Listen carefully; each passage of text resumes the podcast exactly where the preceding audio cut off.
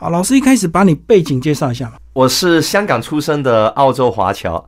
呃，在小时候的时候呢，在香港长大，到后来差不多到高中时代就去了纽西兰完成这个学业了哈，然后进了呃大学，完成了嗯这个工程系的呃研究所，然后就去到澳大利亚了。啊，在澳洲工作那时候应该都蛮顺利的吧？为什么会接触成功学？是的，因为我自己本身是读工程系的，我是嗯呃很幸运，在我毕业的时候已经有四家公司聘请国际的公司呢、是聘请去到澳大利亚。的确，在很多人看来的话，这个工作啊是一个大家可能蛮向往的一个工作，但是我发现都是怎么说呢？九九六的生活，每天如果给我写日记哈，嗯也许我可能只需要写一篇，然后复印了六天，也许就是我的生活模式。那我呃，当时候小时候出国的时候，我离开家里的时候，我看到我背父母的背影，嗯我对自己的有一种承诺，就是我希望能够衣锦还乡。是那如果单纯的打工，我会认为可能没有办法让我获得了更多的时间自由。毕竟他们在香港，我在海外，再努力的打工，我每年也只能够有个二十天的年假啊、哦放假，那可能我就没有选择权了。所以我希望更多的选择权，所以我才嗯不断的去狩猎，到底有什么样的生活，有什么的方式能够让我突破改变。那我呃，当机会出来的时候，我就紧紧把握着它，所以就接触到成功学的嗯这个领域方面。我工程界的时候，当时候我是被呃一家全世界前十大的工程公司里面聘请了，对，然后我没有打算在呃工程业里面去呃呃自己创业，原因是因为他需要太多的资本、人脉各方面的，所以如果应该是说我还没有到那个阶段，也许我在工程界里面，在五年、十年甚至二十年。有可能有点名声了，也许就可以通过这个领域去创业开始。很多人都说我们人生有三不能等嘛，小孩的教育，是，呃，还有陪伴父母的时间，我们希望更快能够获得成功。我懂。如果在工程领域创业的话，就需要更多的资本、时间跟人脉。是的，绝对要那你不。想花更多的时间？是的，嗯，我希望更在我父母年纪越来越大的时候，他们身体也出现各种的状况，在他们通过我的陪伴，还能够让他们去出国旅游啊、环游世界啊，能够更好的一个呃呃身体状况的情况下，也说白一点，他们更年轻的时候，我就能够获得成功的话，那我觉得那是呃孝顺的一种表现吧。嗯，就时间不等你就对了，你需要更多的时间陪伴以及金钱去去照顾他们。真的，嗯，对。好，那为什么会用成功学这样的一个领域？呃，成功学的领域其实是因为我自己二十七岁财务自由，因为呃通过创业，通过努力，呃，那我想在整个成功学里面是后期我逐步逐步总结出来，原因是因为我在获得了自己个人的成就是一些成绩之后呢，然后想到底接下来我应该要去做什么，那我还没有找到我很明确的方向的时候呢，呃，我到差不多三十岁左右吧，一直在把我的经验分享给嗯。世界各地各种各种各样不同的人才精英，在交流的过程里面，那我们就越来越聊出来，其实成功是一个应该是可以有逻辑，有很多共同的点。虽然每一个人他的方向，他所追求的成功都是各异的，对，但是呢，有一些东西好像是有一定的骨架，可以让我们去参考，也可以让彼此之间的学习。慢慢走下来的话呢，就总结一个又一个对于成功学这件事情，也就是不管我们对着怎么样的目，呃，我们自己有自己的梦想、理想跟目的，它应该是有一些借鉴。可以是呃，不管是哪一种成功的人用得上的，我希望总结的是这样子的一个成功的一些关键点。嗯，对好，那你学习的顺序是自己去找资料，还是去直接上课？应该是说我在自己的实行当中去总结经验，同时在学习世界各地很多不同的就是名师，嗯然后一个又一个堆积而来。所以你等于是先实践，得到一些成果，然后再去追求更成功的一个领域的大师的学习。是的，所以你是颠倒，有些人是直接上课，对他不一定有实物的经验，但是他就直接上课。对，所以这这我必须得说，这是一个漫长的过摸索的过程。对，呃，的确，如果就好像我们要呃学工程啊，其实如果跟着一个大学学习，也许是最快的，但呃自己的体会跟经验当然就是相对会少一些。就好比很多现在的小孩，富二代固然是好，因为家里面都准备好了，可以直接学最好的。但有些时候呢，就是那种跌跌撞撞的过程，反而让我们回忆起来呢，回味无穷。我自己个觉得条条大路通罗马，我一开始也没有说有一位名师告诉我我应该要这样子去学，我连我一开始有没有这样子的课程可以给我去学习的机会都没有找到，所以我只能摸着石头过河，边做边学边前进。嗯对，我所以这样比较务实，对不对？呃，对，如果以你的背景来讲，或许有些人会觉得说你可能有先天的优势，有语言能力啦，或者是有比较良好的学历，那这样是不是真的是成功的一个关键吗？主持人说的非常好的，我我在这个点上面呢，我必须说一下，我是语言非常的没有天赋的人。我在书里面也有稍微提了一下，我小时候呢，呃，被称为是呃数学很有天分啊，老师说呃天数学天才。到后面这一句呢，有点伤人的。他说我是英文白痴，所以其实我语言方面并不是我的天赋哦。嗯，那在成功的过程里面，我觉得有，就像我在书里面讲到的十二个关键点，其实我们积极的去面对呃我们的人生，我们能够发放更多的能量，并且面对困难的时候，把它当成你的养分。嗯，就好像一颗种子，我们只要把土壤里面的养分呢，去不断的吸收，能够让我们成为一个冲天大树。我觉得我们有的这个精神，反而是成功学里面应该说达到你的成功一个很重要的元素，并不一定是天赋，其实也就是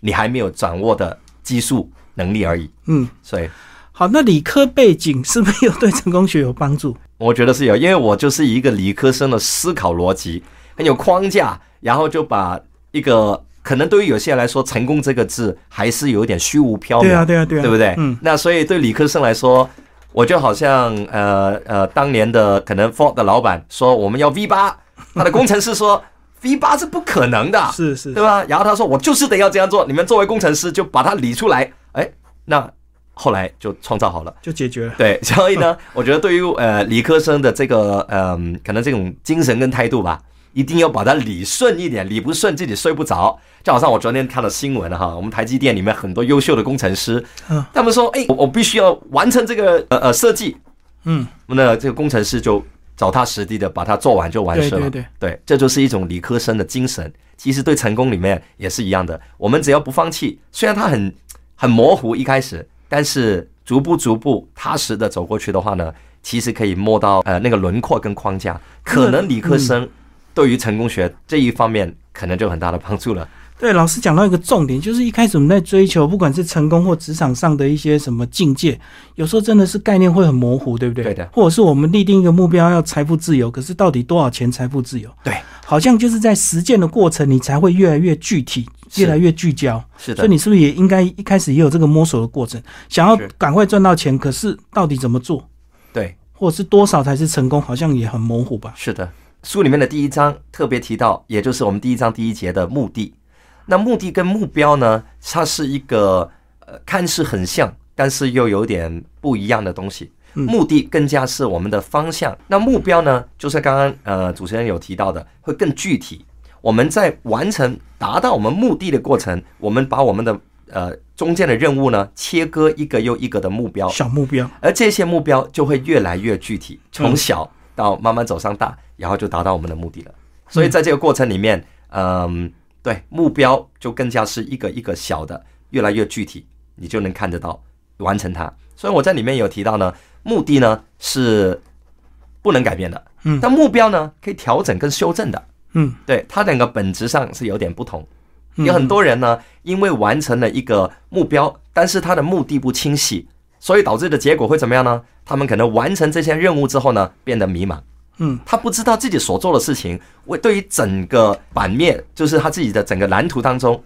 是我进步了还是退步了？嗯还是麻木的做好一件事情而已。所以他如果有着这个目的的话，他对于他目标的呃前进呢，会嗯更加清晰。所以这样讲，其实我们人呐、这个存在的价值或目的，是不是大家都想要自由？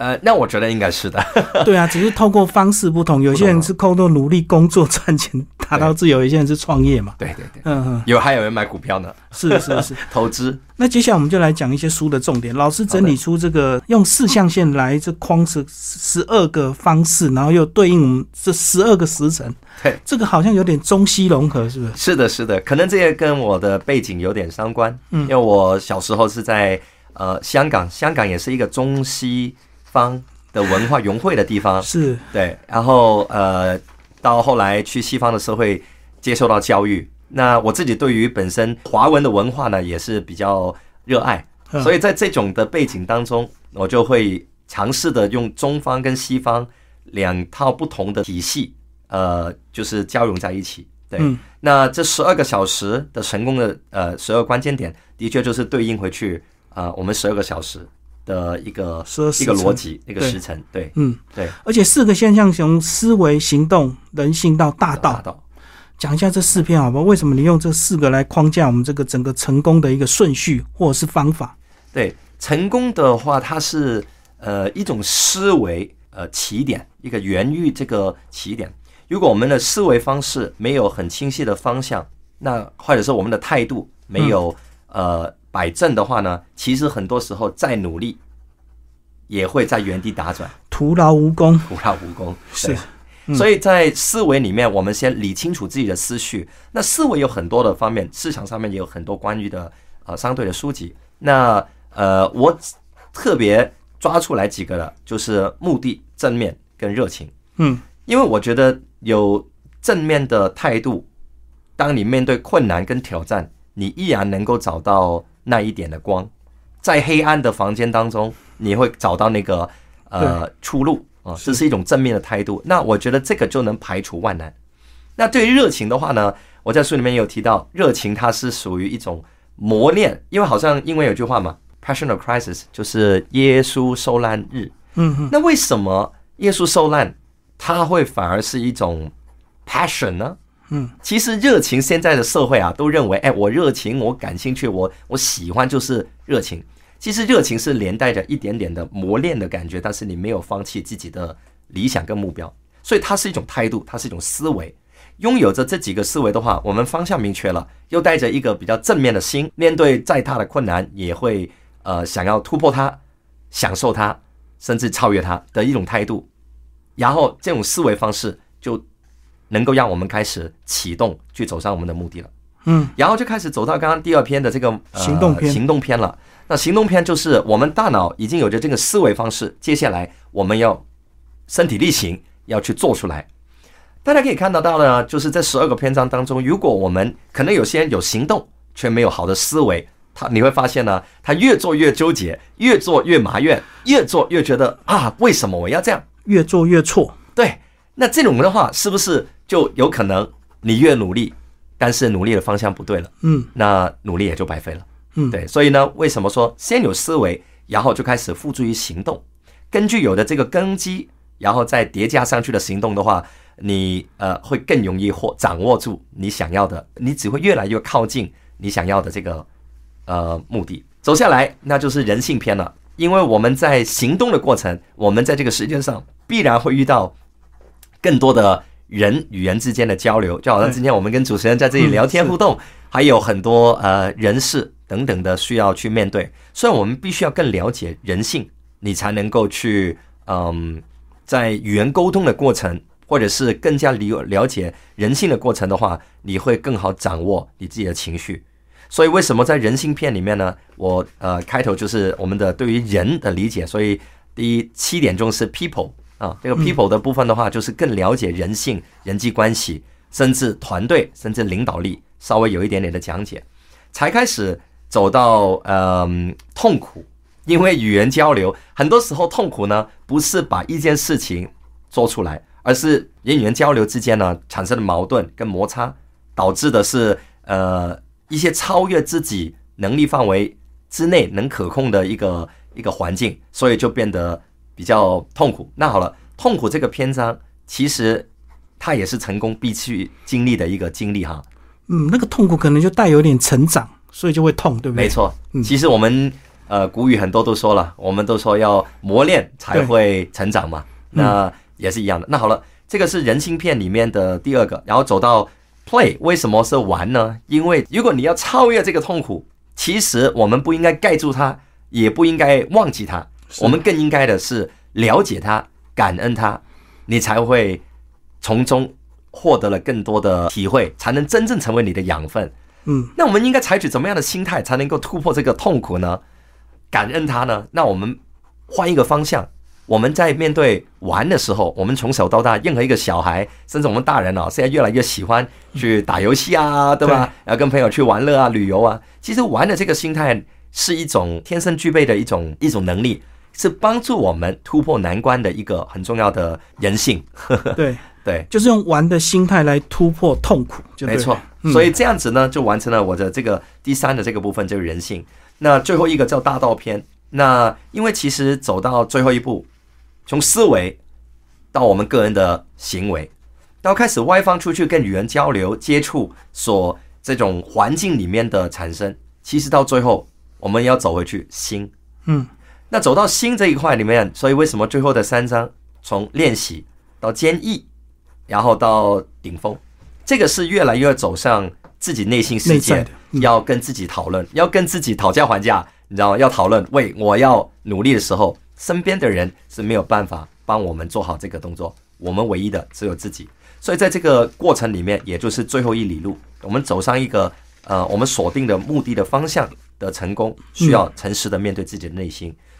诚实的去练习，甚至在没有尽头的遭到我们的情况之下，我们依然呢要做好我们该做的事情，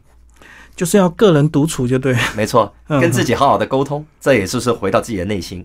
那至于这十一点钟坚毅这个呢，为什么没有说到坚持呢？其实我写这个啊，其实作为理科生，中中文的这个基础水平并没有很高的，特别在香港这么的呃长大的环境，有些时候写这个书的时候呢，一句话一个词，我可能想了五个小时，在网络上再找了几个小时，希望能够找到一些我想表达的意思的字。是不是你的思维有时候中英会交错？是的，所以坚毅跟坚持这个字呢，我一直想的。我又希望能够十二个英文单词都是以 P 来开头的，十二 P 是。对，那坚持这个字是一般大家所认为哦，你练习之后你就要坚持。但是呢，为什么后来我变成用个用另外一个词叫做 perseverance，就是坚毅？是因为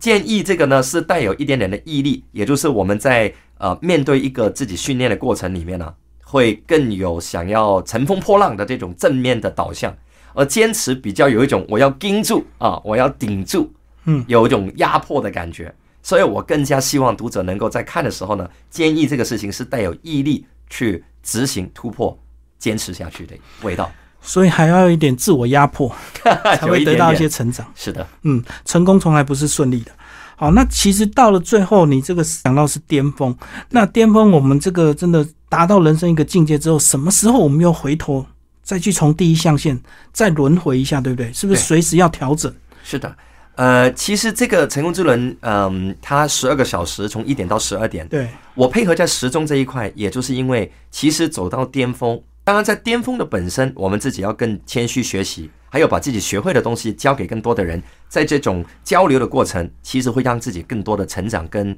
沉淀啊。是。然后我们走到巅峰的时候，其实跟时钟一样，下一个段落就是一点钟。那一点钟的话，就是我们可以从我们过去的经历，更加的去总结我们到底有什么人生新的追求，或者是嗯不同的方向。那个时候，我们就可以往新的一个山顶去出发了。一个很自然的一个循环呢，其实是一个很自然的循环。嗯，到底是每个步骤都可以直接进入，还是我们真的就要照第一象限从思维开始，一直到大刀片？呃，其实这个我们用时钟来做例子，我们现在可能比方说。呃，五点钟，对，那五点开始可不可以呢？也是可以的。对啊，理论上好像它是个，既然是个循环，好像每一个点它都是起点，也是终点。对，所以其实呃，我这十二个点跟时钟的嗯这种意境吧，但是并不全然代表我们必须要跟着这十二个步骤从一到二，二到三。其实有一些人他可能这十二个元素都已经必备了一，已经具备了一定的呃程度啊。那他们在交替的过程里面，其实是嗯一起提升，这十二个里面是同时并行的。就你个人的例子，你到底过去有没有一些比较重大的挫折？透过这些方法或方式或技巧，然后达到一个解答或达到一个 不一样的这个境界？你那肯定是有的，在成功的路上是比较大的挫折算什么？我往往看待挫折就是给自己的成长的必要经历嘛。是，呃，但是的确有有时候呢，夜阑人静哦，安静在晚夜晚，听着一些比较呃有感觉的音乐的时候呢，的确会有呃会回的呃会想到一个经历啊，还是挺折磨人的。嗯那我有没有用了这个？那肯定是有的。我举个例子好吧，我曾经有一次，呃，已经达到嗯呃一些的成就啊，然后也获得呃邀请了去到一些世界的一些大的平台，就是香港，我一个我出生的地方，我的家庭也在当地啊，是一个地方啊，就是很多的家人。那我在有被获得邀请去香港的一个叫会展中心的地方呢，嗯做出演讲的时候，我是非常的兴奋期待，因为我小时候出国没有想要这么快回家，主要原因就是希望能够衣锦还乡。是然后结果那一次呢，被邀请去这个呃平台里面做演讲的时候呢，当天因为主办单位安排了三个啊、呃不同的讲师，而且都是世界最顶尖的。嗯。那我那个时候出啊出茅庐，对，呃的一个分享，那很显然所有的观众都会去被吸引到那个大场当中，在一个差不多接近一千个位置的场地，我很热情的邀请我的父母、我的家人来到现场，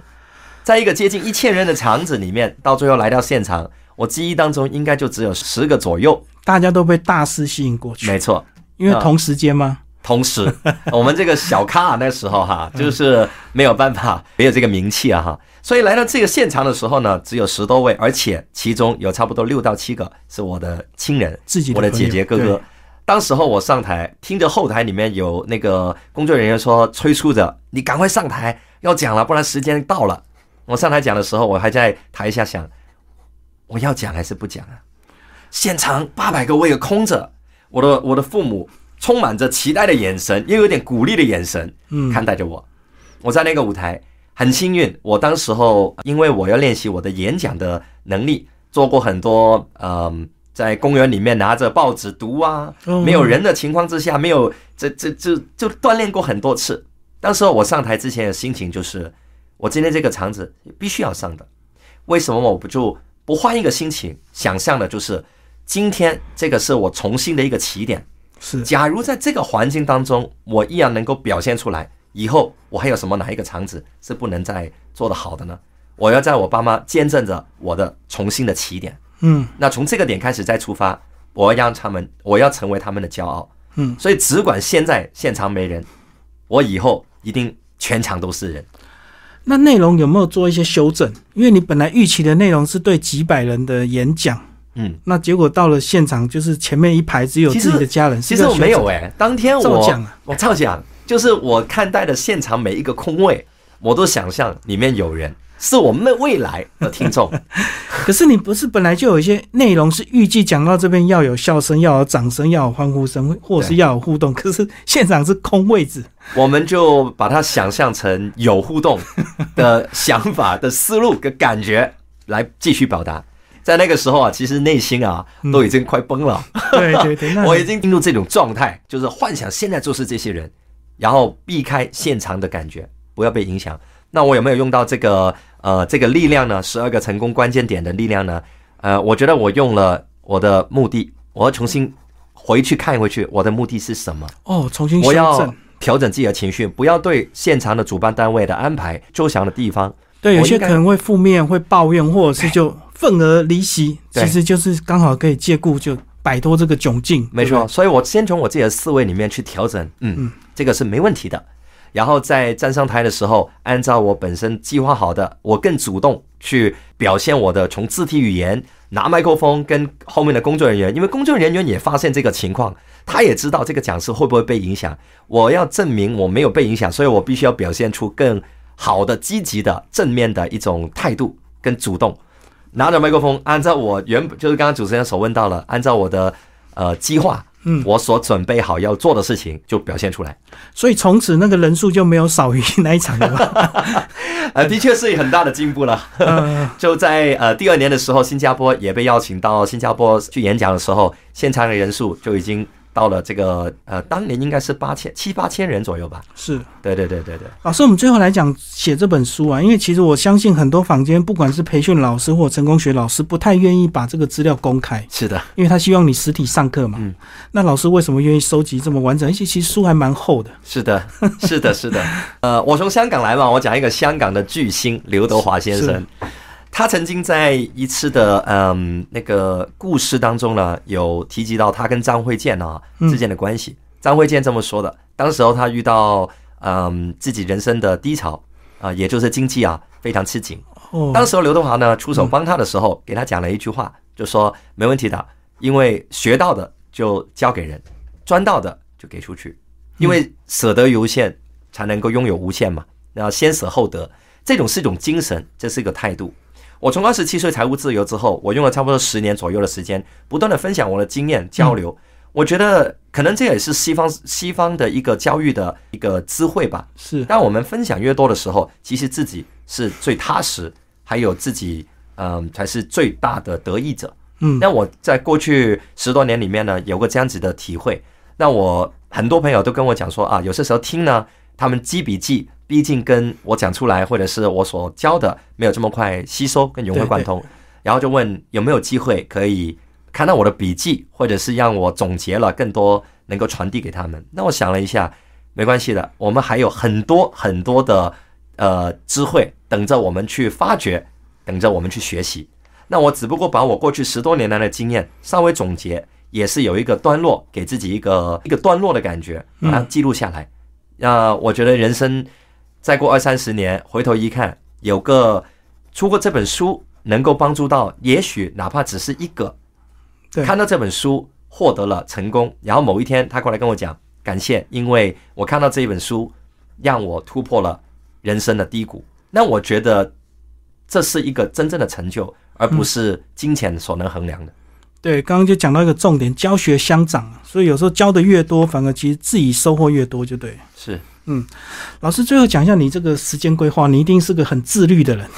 那大家对成功人士一定都想说，哇，他一定几点起床，然后做什么，是不是？你的生活也是这样子？是的，我每天的工作呃分成分成四个板块，是重要跟紧急的东西。嗯，那我在书里面的计划篇里面呢，其实我小时候是一个非常没有办法做计划的人，因为我是一个比较调皮活泼的嗯一个性格。那呃，做计划不是我的强项，但是因为我读呃那个研究所的时候呢，被教授逼着。磨练出来。嗯，没有好好的计划，没有好好的安排时间，是没有办法去做好每一件事。所以呃，那几年来的话，就被呃被折磨到呃更自律了。是的，所以我每天的话，就是把先把我的工作分成四个板块。嗯，重要跟紧急的话，可免则免。什么意思呢？因为如果我们在重要，但是它还没有到紧急的时候，我们提前去处理，是为了减少又重要又紧急的事物越来越多，哦到最后呢，就越来越没有办法去处理所有的事。所以我们要分主次。那嗯，至于说我们因为有着呃这个时间的自由，可以自己安排，并不一定等于我们安排的很满。反过来是有顺序的去安排，哪一个是重要，还没到紧急，但是我们不要让它到紧急的时候又紧急又重要才去面对它。是对，有很多都是放弃了这一块，到最后呢，就把所有的时间只有做那种明眼人一看都知道，当然要先做这个了，因为它又急又重要。其实我们就要尽量避免这个事情出现了，就是在前一个阶段要下手把它处理好。所以父母亲每天都在做紧急的事情，对？对对对就是小孩的事。可是父母亲的自我成长，它就是重要的事情，所以它是持续要一直做下去的。对，没错。嗯，所以真的是这样子所以你也在学习当一个父亲。啊，对，没错。最后讲一下你的另一半好不好？后来是怎么样？你们这个相遇，然后这几年你们怎么样工作分配？在纽西兰，我们在嗯、大学的时候呢，有过一个非常特别的经历啊。我在主动片里面也特别提了一点点这个关于这个的故事哈。是那主动片里面也有提到这个故事，就是当时候的呃我的另外一半，我们在大学的时候，我进到这个教室一看，锁定他，哎，对，就有那种同花般的那种，哎，这个还不错，就 故然后就坐动旁边。啊，然后在就坐在他隔壁的，而且在坐下去的时候呢，还问他隔壁的朋友同学，没有让他有拒绝的机会啊。嗯，那呃呃，因此呢，就开始了我们后来嗯、很多很多的故事哈。这几年来，这十多年来，我觉得呃，作为我的战友，作为我的呃老师，偶尔 偶尔也在呃一个督促我的一个角度的话，我们分工的非常的好。当然，偶尔的摩擦肯定是有的，小不了。那我觉得彼此之间的谅解，懂人性，对吧？我们了解到如何工作与娱乐，同时在这种心情当中，我们面对的困难都呃会更容易迎刃而解。嗯、你觉得你另一半在这个因为女性的关系，她会不会更细腻？在那肯定是观察你在授课或者是跟这个学生互动的过程，是的，会提醒你很多吧？对，尤其是我觉得有一个点是，呃呃，我太太帮助很很很明显的，就是旁观者清嘛，嗯，对。而，且她阅读能力很快，嗯。哦，所以呢，很多时候有一些书我看到三分之一，她就已经看完了。那这个部分她她的总结，然后有些时候，嗯，